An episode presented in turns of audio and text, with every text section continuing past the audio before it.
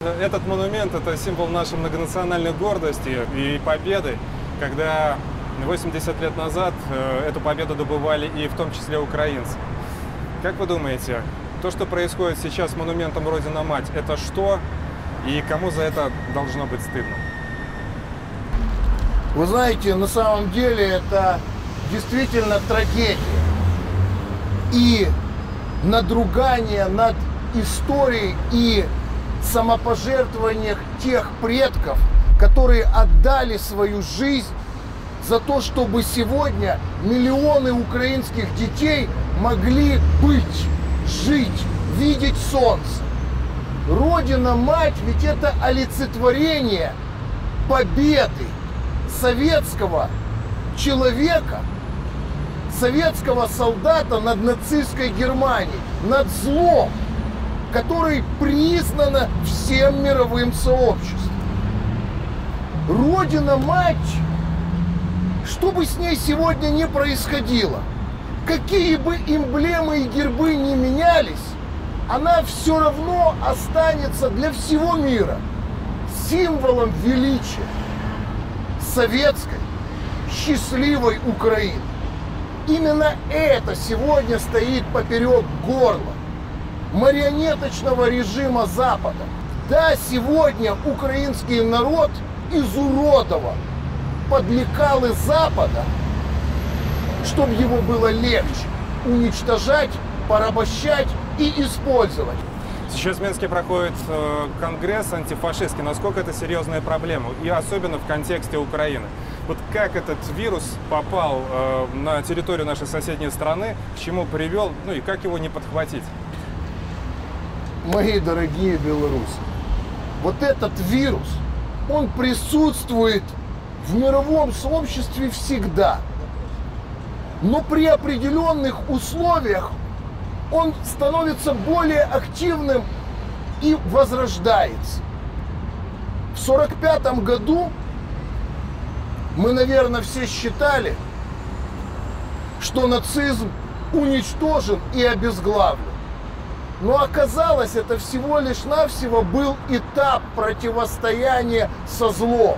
Потому что в 1991 году Советский Союз распался и создались удобные условия для того, чтобы постараться вновь взрастить его для уничтожения нашего славянского общества как то зло, которое несет смерть, угрозу и страдания. Каждая республика Советского Союза, наверное, переживала подобную историю возможности возрождения нацизма. Но Господь был милостив и дал Белоруссии Лукашенко. Господь был милостив к России и дал ей Путина. К сожалению, за все время так называемой независимости Украиной руководили предатели. Те, которые системно потакали и способствовали уничтожению а параллельно в этом всем процессе возрождался и рос нацизм. Только сразу он назывался национализм. И вроде бы достаточно безобидное название. Потом он стал более радикальным. И в конечном итоге мы сегодня уже имеем трагедию. Мы видим нацистскую символику в органах государственной власти это уже становится атрибутом восприятия силовых структур. Это становится центральной идеологией страны, когда-то имевшей отношение к победе над нацизмом. Вы понимаете? Вот эта модель, она была реализована на Украине, потому что системно был нарушен воспитательный процесс уничтожена мораль, уничтожены социальные нормы для населения, выросла коррупция. И на всем этом было правильно сыграно. Ведь надо помнить, что когда-то мы допустили ошибку. Мы один раз пошли на поводу Запада и постарались показать свое примирение и прощение, отпустив из тюрем порядка 30 тысяч бандеровцев. И это сделал Хрущев. Они вернулись в свои дома, они вернулись в свои села и стали точкой основы возрождения вот этого нацизма на Украине. Наша сегодня задача, и я хочу сказать, как украинец, не галичанин, не малорос, а украинец. Вы, Беларуси, всегда останетесь для нас примером. Примером того, как нужно быть независимым, как нужно любить свою страну и как нужно воспитывать свои подрастающие поколения, как нужно противостоять Западу и ценить свои истоки и историю.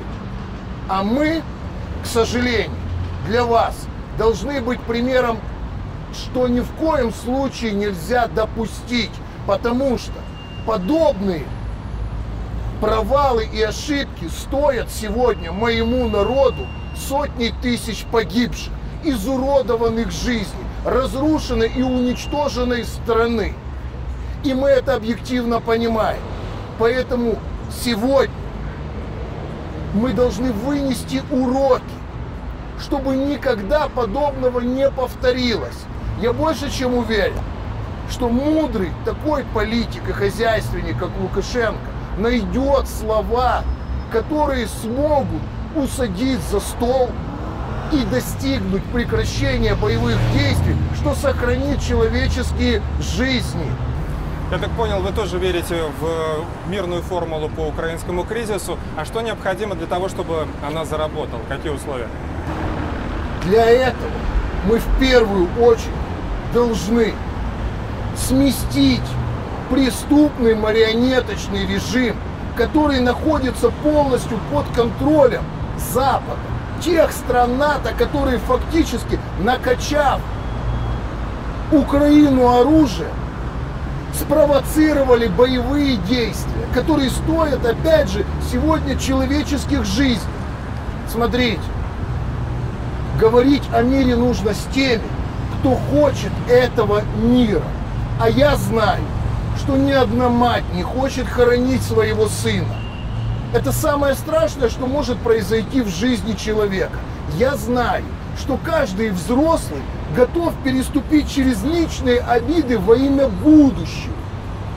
И нам бы сегодня начать диалог с украинским народом. Бессмысленно разговаривать с наркоманом Зеленским. Он не подвластен себе, и в его руках нет решения этого вопроса. Ему не нужен мир. Потому что когда замолчат пушки, у украинцев возникнет возможность уничтожения тех, кто привел их к этой войне. Роль понимаете? Зеленского на этом закончится, конечно. Конечно. И вы это прекрасно понимаете. Поэтому Зеленский или его режим сделают все для того, чтобы этот конфликт, эта война, эта бойня продолжалась. Его формула жизни – это формула войны и уничтожения украинского народа. Поэтому нам нужно сегодня начинать искать возможность разговора с самими украинцами. Да, пускай это будет пока в одностороннем порядке, но мы должны им дать ощущение того, что это действительно наш братский народ, которому мы хотим освобождения и процветания. Понимаете? Потому что многие сегодня на Украине напуганы и не понимают, что им принесет завтрашний день.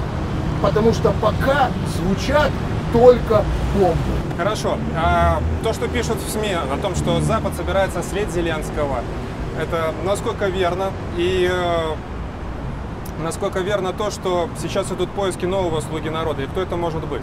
И опять же, следующий вопрос это кто вообще может быть олицетворением народа? Мне кажется, это два параллельных процесса. Но Ой, вы знаете, на самом деле, да, это, это, наверное, самые сложные вопросы. Мы столько раз уже ошибались, мы каждый раз делали на кого-то ставку, мы думали, ну вот он.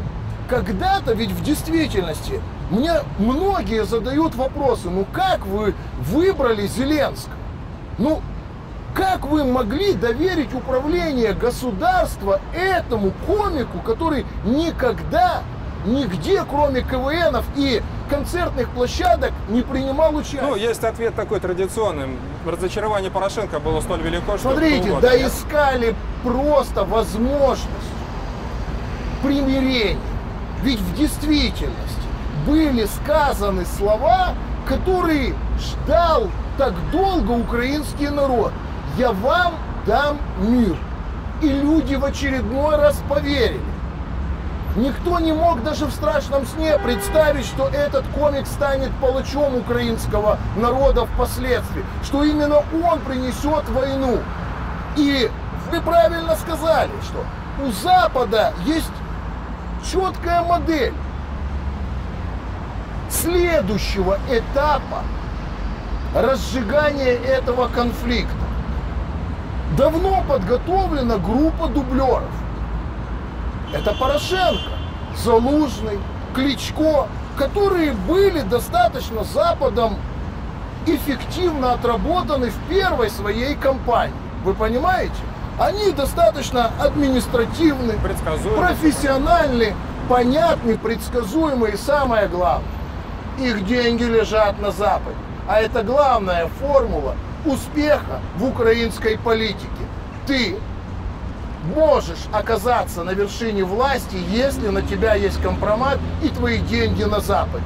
Вот все условия у команды Порошенко, они соблюдены. Поэтому Запад меряет, насколько режим Зеленского набрался негатива и уже несет отрицательных эмоций. И когда это перевалит, они его просто сольют. Сольют и на его смену придут, может быть, новый. Вы говорите, кто может быть украинским народом? Кто может быть олицетворением украинского народа? Кто может дать четкую позицию и говорить от лица украинского народа? Да, это, наверное, самый сложный процесс. Потому что пока говорят ушки, пока сложно найти здравый отглас, понимаете? Потому что люди напуганы. Пока рвутся бомбы, у нас не будет диалога. Давайте начнем делать первый шаг. Давайте начнем говорить о компромиссах. Давайте начнем говорить о мире. И роль, опять же, Беларуси в этом вопросе, она будет бесценна. Потому что одно дело, когда об этой трагедии говорят западные политики, для которых украинцы это всего лишь навсего расходный материал для достижения поставленных своих задач. И когда об этом говорят белорусы, потому что для белорусов украинец это братский народ. И мы чувствуем и знаем это тепло, как и вы, для нас навсегда были, есть и будете братьями. И в этом наша в действительности сила, в единстве. Вот когда мы это все поймем, ведь цели и задачи, они совершенно другие. Сегодня мы проходим через это горнило страданий и войны для того, чтобы объединиться, да, действительно, ту великую силу, которая сможет противостоять и которая даст ощущение защищенности, свободы и мира нашим будущим поколениям. Да, я думаю, славянская общность должна все-таки сработать и объединить наши народы. Спасибо большое. Спасибо вам.